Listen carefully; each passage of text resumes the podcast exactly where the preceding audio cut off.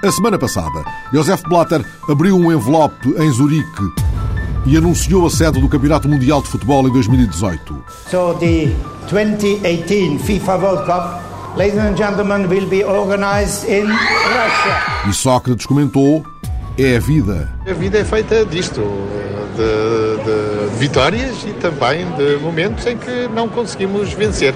Mas o que importa agora é partirmos para outra e pensarmos noutras coisas. Isso já lá vai. Perdemos e temos de perder com desportivismo, felicitando a Rússia e desejando que eles uh, tenham maior sucesso. Laurentino Dias não brindou com vodka nem engoliu em seco. Foi uma boa oportunidade. Não ganhamos, perdemos. E há razões para perceber que nem Portugal, nem Espanha, nem o desporto, nem o futebol, nem a vida dos nossos países dependia desta candidatura ao Mundial 2018. Porque hoje estamos desapontados, perdemos, mas amanhã a vida continua. Gilberto Madail paciência, mesmo se a paciência tem limites. Fizemos todos os nossos possíveis dentro daquilo que são os limites desportivos, os limites do fair play e os limites daquilo que é aceitável. A semana passada, alguns dos mais importantes jornais do mundo começaram a publicar uma longa lista de segredos diplomáticos dos Estados Unidos revelados pela Wikileaks. Mais de 250 mil mensagens retiradas da reservadíssima rede das embaixadas dos Estados Unidos em todo o mundo. A administração norte-americana considerou que isto é um ataque à comunidade internacional. This disclosure is not just an attack on America's foreign policy interests. It is an attack on the international community. Hillary Clinton, isto não fica assim. I want you to know that we are taking aggressive steps to hold responsible those who stole this information. Sabe-se que mais de 700 telegramas se relacionam com Portugal e desses, uma parte significativa refere-se aos voos da CIA.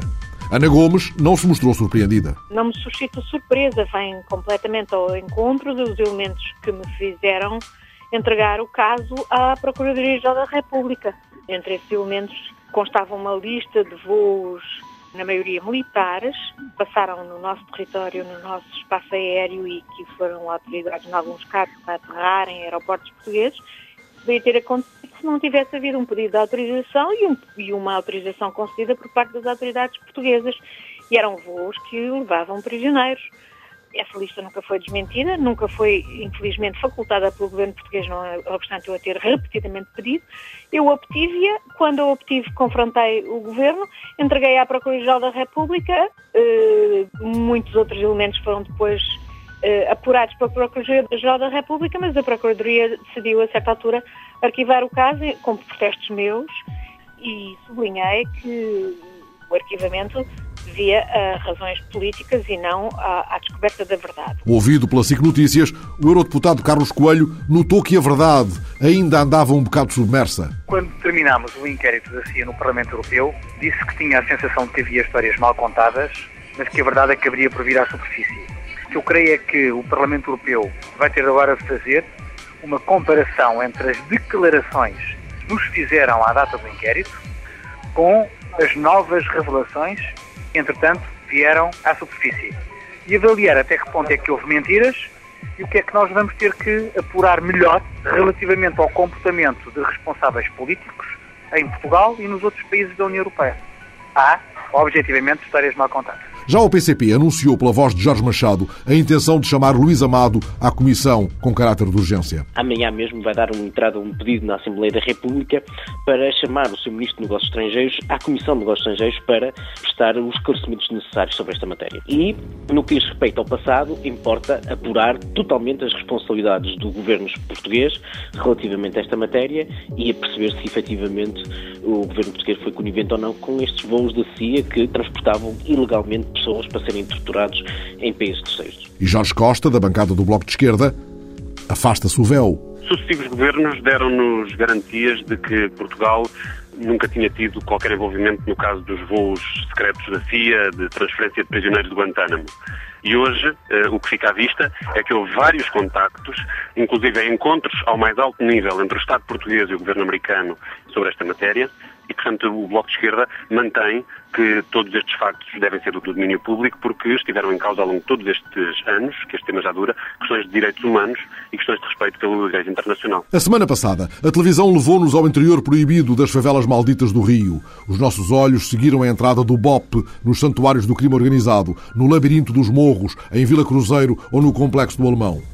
O combate ao Comando Vermelho e ao narcotráfico não está concluído, mas a bandeira do Brasil já flutua nesse lado do rio que não vem nos postais e o mundo escutou o oficial Mário Sérgio repetindo palavras de ordem de vitória.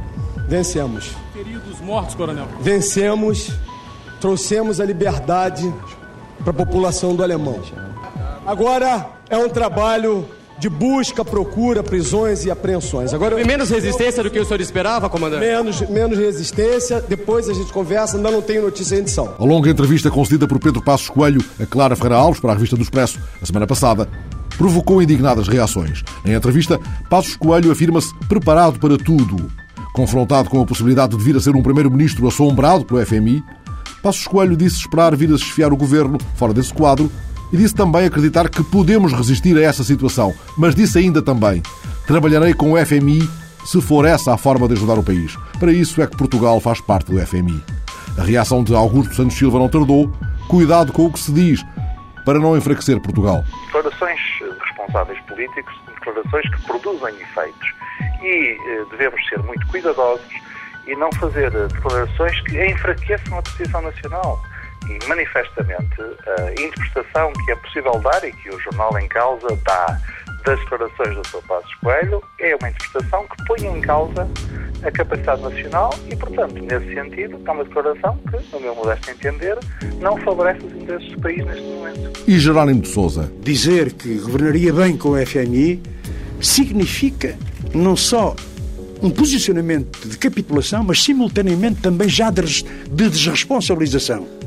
Ou seja, pensa ser governo, mas não quer assumir a responsabilidade das medidas, tendo em conta esta posição subserviente em relação ao Fundo Monetário Internacional. É inaceitável do nosso ponto de vista.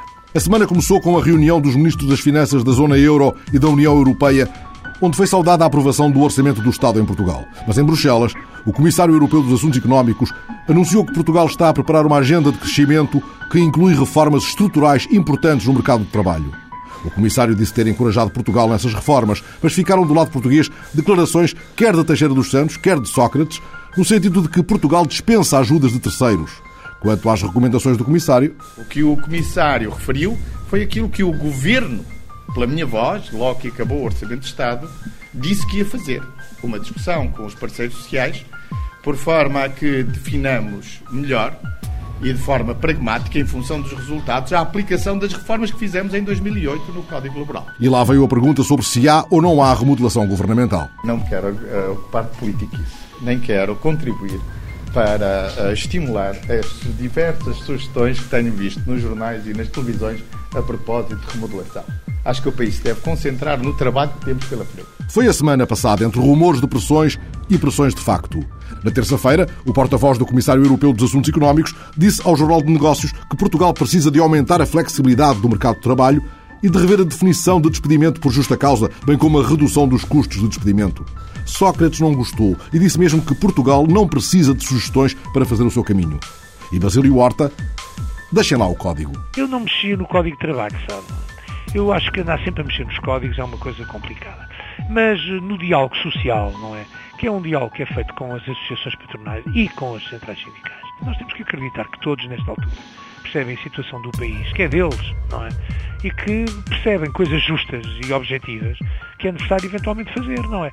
E sem prejudicar quer a perenidade do vínculo laboral, quer a parte salarial, não é verdade? E Helena André? O Código do Trabalho é um instrumento potenciador das flexibilidades e das adaptabilidades que são necessárias para melhorar o funcionamento do nosso mercado de trabalho e que esse instrumento existe e que é da responsabilidade dos parceiros sociais de o potenciar e de o utilizar e que o Governo está pronto a apoiar os parceiros sociais na melhor utilização possível desse Código do Trabalho para melhorar as condições do emprego e das empresas. Vai daí, Jerónimo de Sousa cortou o passo à Ministra. As palavras da Senhora Ministra do, do Trabalho conflituam claramente com aquilo que foi anunciado pela, uh, por esse Ministro belga, enfim, com a assinatura do, Sr. Ministro das Finanças, é evidente que podem, em relação à legislação laboral, ou em relação ao Código de Trabalho, uh, aparentemente não mexer, mas pela via das, do chamado Pacto pelo Emprego, procurar encontrar as soluções que golpeassem mais os direitos dos trabalhadores. Pode ser este o esquema? Veremos. Mas eu não quero fazer juízo de valor. A semana passada, o Ministro da Economia afastou a necessidade de novas medidas de austeridade, reagindo às estimativas da Comissão Europeia de que Portugal entrará em recessão no próximo ano, não obstante o crescimento de 1,3% previsto para este ano. Vieira da Silva diz que respeita as previsões, mesmo se elas não passam disso. Já as previsões de Vieira da Silva são mais animadoras. Eu lembro que aqui por um ano, esta parte, nas previsões do outono que foram feitas em 2009, a União Europeia, a Comissão Europeia calculava para Portugal um crescimento para este ano de 0,3. 0,3. Ele agora, passado um ano, vem rever esse crescimento em alta, um ponto, e estima um crescimento de 1,3 que é, aliás, aquele que já consta do, do, Orçamento de Estado. A semana passada, Francisco Assis ameaçou demitir-se de líder da bancada se a maioria dos deputados do PS votasse favoravelmente o projeto de lei do PCP sobre a taxação dos dividendos das empresas do setor empresarial do Estado aos acionistas ainda este ano. Se o PS seguisse pelo caminho da irresponsabilidade, teria que encontrar uma nova liderança parlamentar, porque para isso não estou disposto, não estou aqui a qualquer preço, não estou aqui de qualquer forma. Entendo que nós temos responsabilidades especiais na vida portuguesa. Somos o partido que sustenta o governo em circunstâncias particularmente difíceis. Qualquer hesitação neste momento seria muito negativa, seria uma má imagem que projetaríamos no país. E, portanto, disse muito claramente, eu acho que esta é uma fronteira. Se querem seguir por uma via de irresponsabilidade, seguirão por essa via, mas não contarão comigo para continuar a dirigir o governo parlamentar. Mas a resposta foi uma resposta clara. O grupo parlamentar uh, aprovou claramente esta linha de orientação. Ela vai ser absolutamente aplicada dentro de instantes. Reprovaremos a iniciativa do PCP e não apresentaremos nenhuma iniciativa e continuaremos a apoiar naturalmente o esforço do Governo, deixe-me só concluir, do Governo, no sentido de aprofundar, de, prosseguir com esta política séria, política fiscal séria, mas também realista. Os deputados do PS acataram maioritariamente a orientação de voto do partido. Defensor de Moura votou a favor da proposta comunista. Houve 12 declarações de voto, uma delas de António José Seguro. Dois deputados independentes, Miguel Valdalmeida e João Galamba, abstiveram-se. João Galamba explicou porquê. O projeto do PCP era atabalhoado e tinha falhas graves mas, no entanto, acho que o princípio é importante e o PS disse acreditar, acreditar no princípio e eu esperei até hoje que houvesse uma solução técnica, ela não apareceu e por isso me abstive. Mas retomemos as razões que levaram Bernardino Soares a apresentar a proposta do PCP. Qual é, afinal, o problema? O problema é que se perspectiva que haja a tributação deste tipo de distribuição de dividendos em 2011 e estas empresas que os iam distribuir muito provavelmente na sua totalidade só em 2011, procurando fugir àquilo que será a tributação desses dividendos, resolveram antecipar essa distribuição de dividendos aos acionistas para 2010. E Francisco Louçã, de que falamos quando falamos de dividendos? E de quanto falamos? 2 mil milhões de euros é o dobro do que está a tirar aos salários. É quatro vezes o que está a tirar ao Serviço Nacional de Saúde. É mais de duas vezes o que está a tirar a todas as políticas de proteção social que envolvem milhões de pessoas. Portanto, uma salvar a economia portuguesa e começa precisamente por tributar com justiça, com igualdade e com responsabilidade. Que é talvez a palavra mais importante neste contexto, responsabilidade, aqueles que não pagam impostos, apesar de terem benefícios extraordinários como estes. Foi a semana passada sem que alguém se chegasse à frente mostrando o interesse no BPN. Jerónimo de Souza, do PCP, ninguém lhe pega. Ninguém lhe pega, porque, obviamente, tendo em conta o lixo tóxico que existe, que resultou da especulação portanto, e da jogatana, eh, o governo procurou nacionalizar fundamentalmente os prejuízos, esquecendo que deveria ter também nacionalizado a sociedade que, como é sabido, dá lucro e continua a fazer negócio. E a solução Cristas do CDS, tanto tempo e tanto esforço para chegar a isto? Não se compreende porque é que demorou tanto tempo a chegarmos a esta situação, que levou a que, entretanto, o banco perdesse clientes, perdesse também colaboradores e neste momento o que há de restante do BPN é pouco e, pelos vistos, não interessa a ninguém. Já o deputado José Guzmão, do Bloco, considera que as explicações para tal desinteresse são óbvias. É muito evidente que todas as operações altamente dispendiosas realizadas com o dinheiro do, dos contribuintes não foram suficientes para atrair possíveis compradores, o que coloca o Estado português e, portanto, também esses contribuintes perante uma situação muito difícil que é de ter eh, enterrado uma soma absurda de dinheiro num banco que não é viável e, portanto, ter feito seus os custos de investidores que eh, geriram de forma irresponsável o dinheiro dos seus clientes. A semana passada lembrámos os 30 anos da morte de Francisco Sá Carneiro. Vários livros foram editados, evocando a figura envolvente do fundador do PSD e seu primeiro líder, um de José Miguel Júdice, o meu Sá Carneiro, duas biografias, uma assinada por Miguel Pinheiro, outra por Nuno Manalvo. Paulo Aido publicou A Confidente de Sá Carneiro, a partir de uma longa entrevista com Conceição Monteiro, que foi secretária pessoal e amiga de Sá Carneiro, e Maria João Avilés reeditou Solidão em Poder 30 anos depois. Já a Freitas do Amaral apresentou no CCB um livro que retoma o dossiê de Camarate. Camarate, um caso ainda em aberto. Tão em aberto que Freitas do Amaral veio exigir uma nova comissão parlamentar de inquérito sobre Camarate, mas agora em voz alta. O meu erro foi ter feito diligências em privado. Agora estou a fazer esta tentativa em público e com base num livro. Tudo o que aqui está, a meu ver, demonstra que há muita coisa que está por explicar e que exige que a investigação vá mais longe. É só isso. E que pensa sobre o assunto o líder do PSD? Vamos ponderar bem essa matéria. Uh, há duas coisas de que tenho a certeza e por isso posso dizer. A primeira é que o não faremos mecanicamente, quer dizer apenas porque uh, temos uh, uma responsabilidade grande, porque nesse acidente, uh, nessa tragédia, faleceram figuras relevantes do país, o Primeiro-Ministro, o Ministro da Defesa, os seus acompanhantes. não é apenas por ter essa responsabilidade que mecanicamente acionaremos mecanismos a cada legislatura para uma comissão de inquérito funcionar. A segunda certeza que tenho é que, enquanto existir algum elemento relevante que possa trazer mais luz sobre o que se passou, eh, que não deixaremos de o analisar e de o levar por diante se entendermos que eles de facto têm, que são informações que têm ou, ou, indicações que têm pés para andar. A semana passada, o país político fez o luto por um outro nome. Hernani Lopes morreu aos 68 anos. Aquele a quem Cavaco Silva considerou um dos grandes obreiros da nossa integração na CEE foi evocado na rádio por amigos e companheiros de jornada como Francisco Balsemão. Amigo que tinha sofrido muito, mas que tinha conseguido ultrapassar esse sofrimento e encarar a morte de uma maneira superior, um bom amigo que se perde. É uma pessoa, é um português dos mais inteligentes que eu conheci. Recordo que ele esteve no PSD ao princípio e é uma pessoa que, enfim, que eu acompanhei e que me acompanhou ao longo dos anos. Tenho muita pena, acho que é uma perda para Portugal. Foi a semana em que Cavaco apresentou o manifesto eleitoral.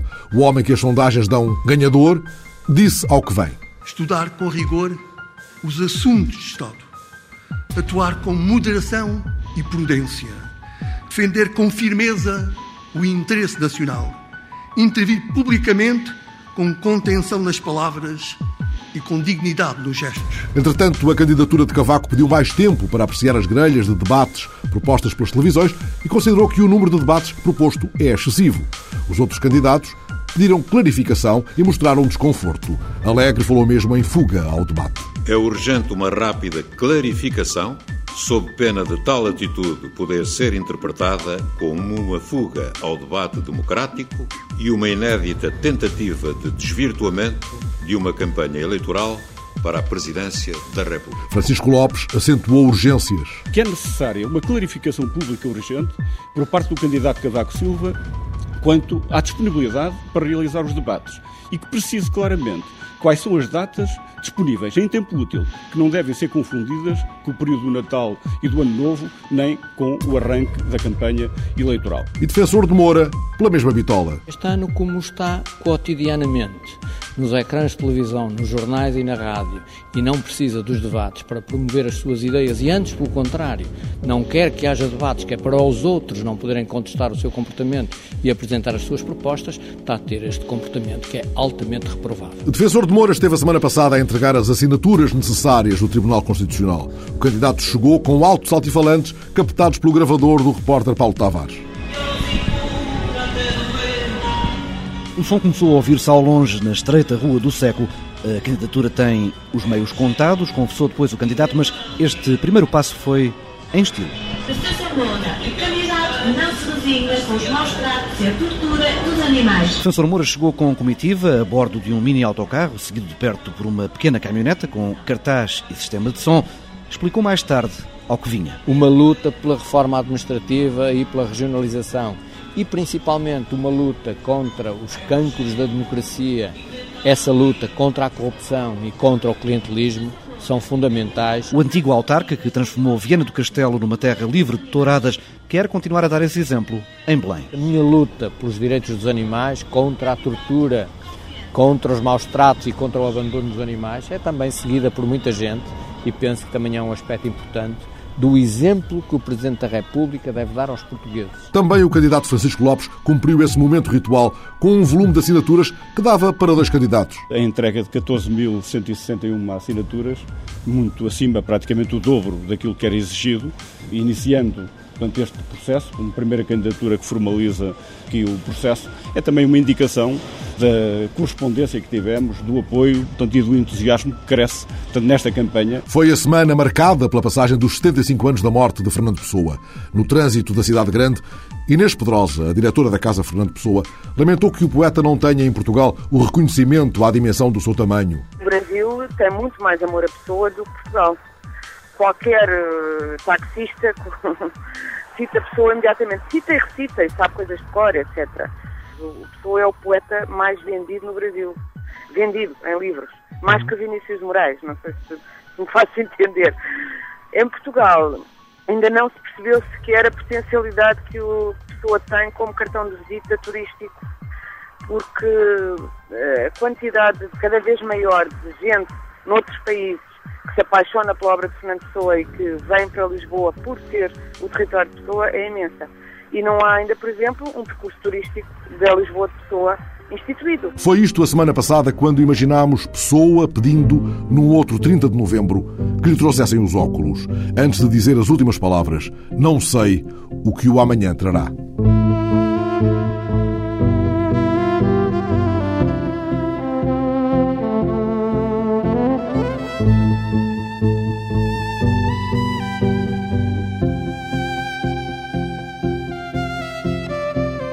A semana passada, Nate Sharp, um investigador de Cambridge, conseguiu prender a nossa atenção mostrando-nos o cenário sujo de um bairro pobre de Dar es Salaam.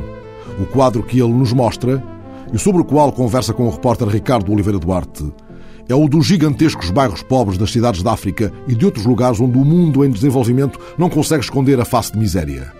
É nesse cenário, por onde correm esgotos a céu aberto, que Nate Sharp tem agora uma ideia em movimento.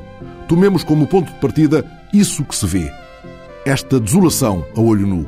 Um balde, uma mangueira e uma bomba de vácuo, tudo montado numa bicicleta. Que nome damos a isto? A bicicleta dos gotos. Seja, a bicicleta dos gotos. O nome ainda não está registado, mas a ideia de Nate Sharp promete ser uma solução para o problema do saneamento em países em desenvolvimento. O saneamento em geral é um grande problema no mundo inteiro que não tem a publicidade ou a ajuda que necessita. Há 2,4 mil milhões de pessoas que não têm acesso a condições sanitárias adequadas. A forma como utilizam uma casa de banho não as separa das fezes. Estamos a falar do dobro das pessoas que não têm acesso à água limpa.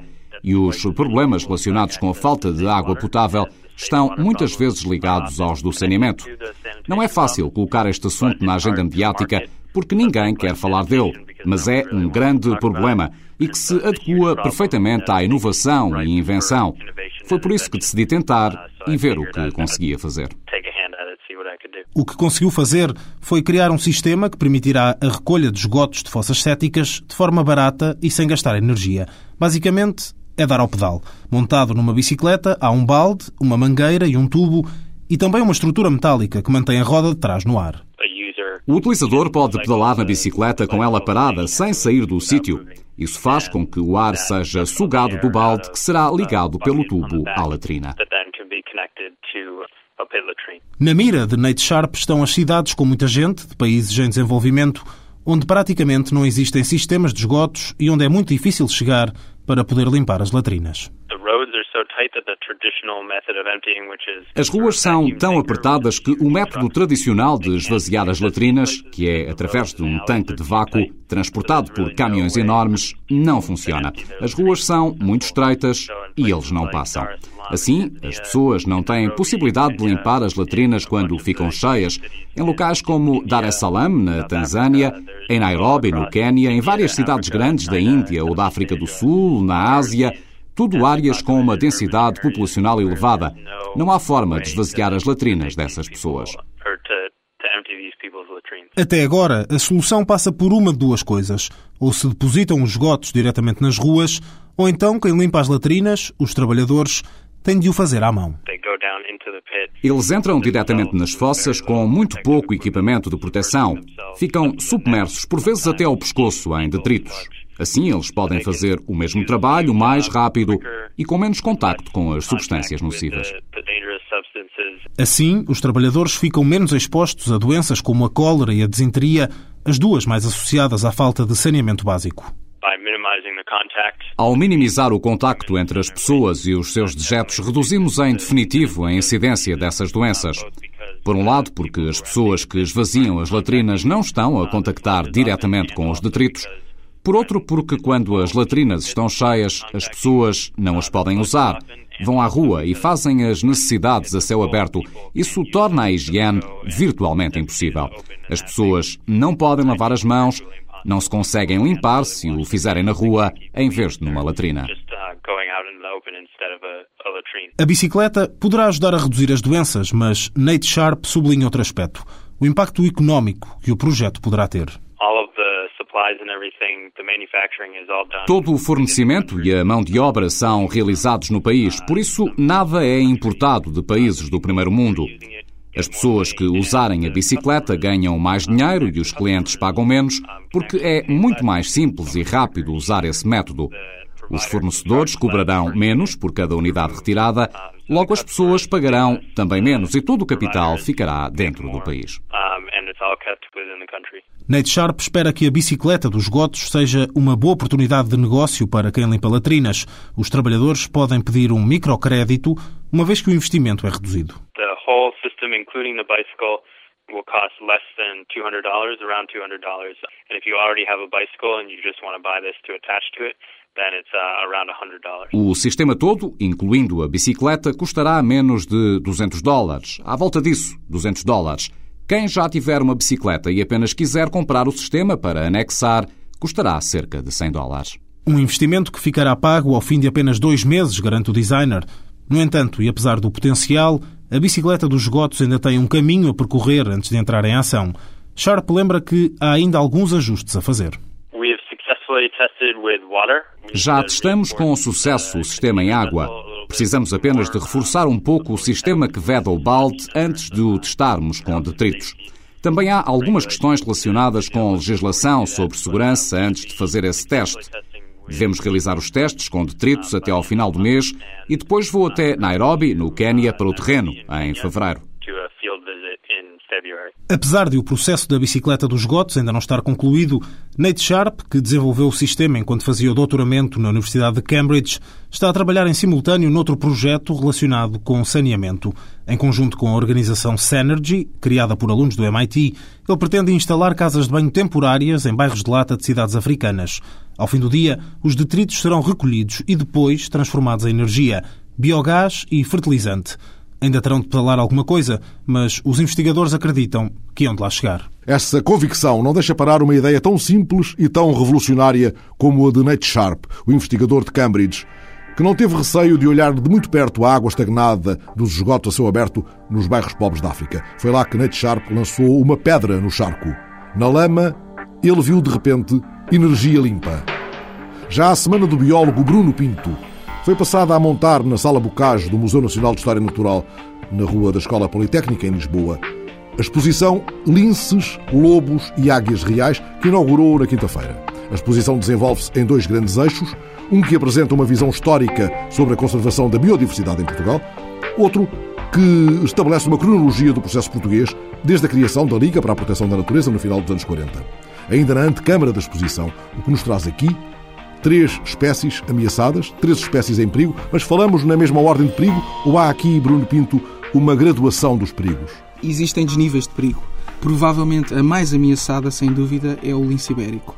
O lince ibérico é um felídeo que só existe na Península Ibérica. Existem menos de 200 animais adultos, é muito, muito pouco para a sobrevivência de uma espécie.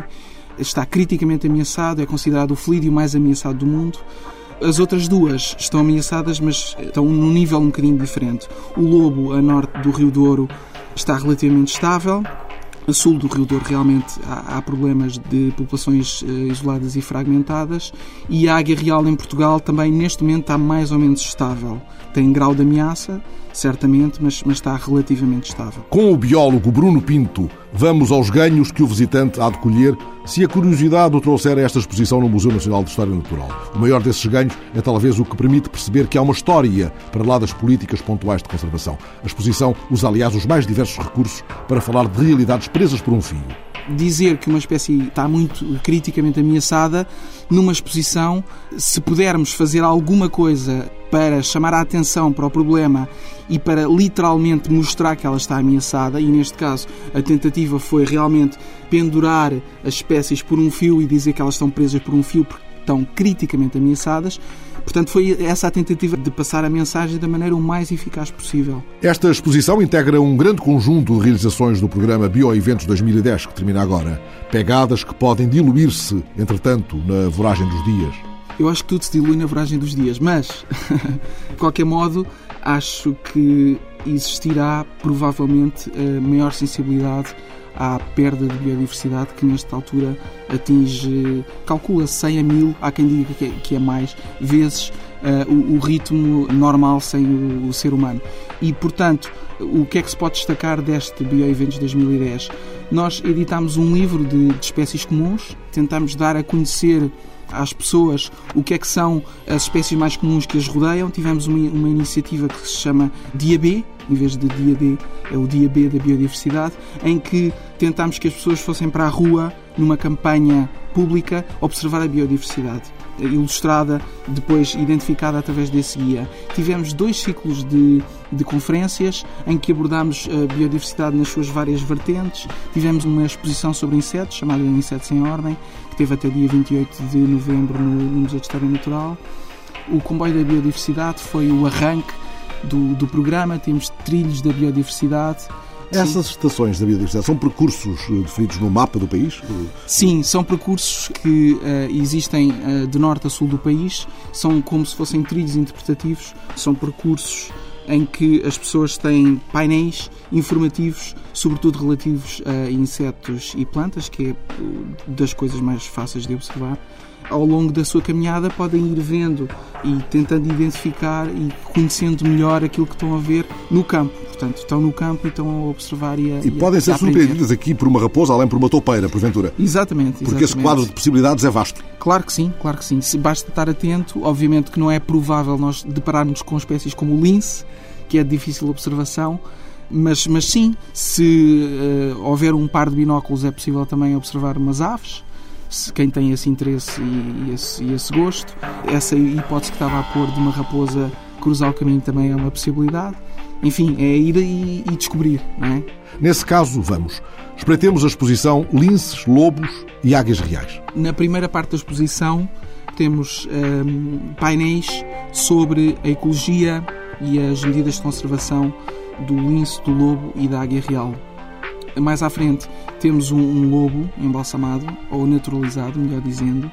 Paralelo a este percurso, falamos um bocadinho então aqui sobre a biodiversidade, o que é a biodiversidade, damos uma definição. Falamos de ameaças à biodiversidade, como as alterações climáticas, falamos sobre espécies exóticas, depois temos então dois touchscreens em que podemos fazer uma comparação direta de alterações da paisagem, portanto, destruição de habitat, comparando fotografias antigas de Cascais, de Santa Mar do Eiras, uma fotografia antiga com uma fotografia atual, tirada exatamente no mesmo sítio, na mesma ampliação, e aí vemos as diferenças. Depois, neste outro uh, touchscreen, temos cinco exemplos de espécies exóticas, de plantas que são espécies exóticas e os seus problemas, os problemas que causam, e cinco exemplos de animais exóticos. Depois temos então esta parte que já falámos das espécies presas por um fio, que são espécies criticamente ameaçadas em Portugal. Podemos não só ver as espécies, como aprender um bocadinho sobre o seu habitat e sobre as, as ameaças. Depois chegamos então a esta segunda parte da exposição. Temos este balão gigante que anuncia que vamos entrar na parte da história propriamente dita, portanto, da história eh, da conservação propriamente dita, e então, ao longo destas cinco colunas, temos fotografias, temos uh, temos notícias de jornal sobre os vários eventos que foram acontecendo que são marcantes na história da conservação. E aqui ao início desta parte da exposição temos também notícias de arquivo, melhor dizendo, imagens de arquivo da RTP de programas que falam sobre biodiversidade. Portanto, são programas de 1960, 1970, 1980 e falam então sobre estas temáticas que curiosamente já se falavam há, há umas décadas atrás. Depois vamos andando pela exposição, um bocadinho aqui mais à frente, temos um mapa da Rede Natura 2000, que é atualmente o mapa que abrange todas as áreas protegidas e classificadas, portanto, todas as áreas que têm algum tipo de proteção estão neste mapa. E este mapa é um puzzle. Nós temos um puzzle em que vamos descobrir, por exemplo, existe a pergunta qual é a área, qual é ela que tem a maior densidade de lobos. E temos então eh, uma peça do puzzle que vamos ter que encaixar na área correspondente. Eu não vou dizer qual é a área para as pessoas depois terem o prazer de descobrir qual é a área. Depois, um bocadinho mais à frente, temos uma árvore em que as pessoas podem prender as suas ideias sobre, nós chamamos mesmo ideias para o futuro, portanto, dão ideias sobre isto que tivemos a falar. Eh, como é que se resolve, o que quiserem, comentários, o que for. A ideia é haver então uma árvore que é comum, onde toda a gente pode contribuir, onde todos os visitantes podem contribuir, que depois eh, as pessoas podem ler, os visitantes que vêm mais tarde podem ler serve de, obviamente, tema de reflexão e de discussão aos visitantes da exposição. Quantas sugestões terão ficado já presas aos ramos da árvore das ideias nestes primeiros dias de uma exposição sobre lobos, linces e águias reais no Museu Nacional de História Natural em Lisboa? E quantas terão ajudado a defender realidades presas por um fio a semana passada? Alexandrina Guerreiro, Ricardo Oliveira Duarte, Fernando Alves.